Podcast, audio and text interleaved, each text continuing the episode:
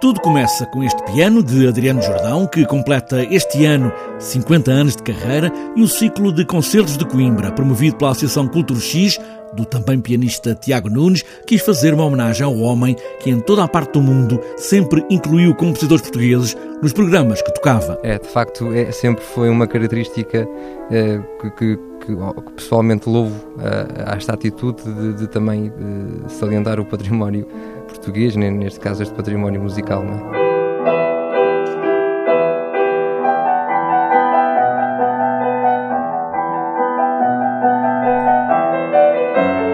Ele este ano vai celebrar 50 anos de carreira e aceitou o nosso convite. É uma honra termos esse, esse destaque e esta homenagem que lhe vamos fazer e, e este, este aniversário, digamos assim, de carreira é sem dúvida um ponto importantíssimo para nós e também para o, para o pianista Adriano Espadão. O ciclo de concertos de Coimbra espalha-se pela cidade e esta é uma maneira de levar música a muitos locais. Dos oito concertos do ciclo, cinco são de entrada gratuita. Nós aqui também queríamos um papel solidário, ou seja, damos a oportunidade à comunidade de Coimbra, à comunidade do, do, do distrito, que possa assistir a cinco concertos totalmente gratuitos, ter uma experiência de roteiro pela cidade e desta forma não passa a expressão que a cultura, por ser que digamos que às vezes tem esse mito que é cara, neste caso nós tentamos desmistificar essa questão e oferecemos estes cinco concertos à cidade. Começa com Adriano Jordão, fecha com António Vitorino de Almeida, mas também passa pela alma de Coimbra, que vai relembrar Amália Rodrigues, 20 anos depois da morte.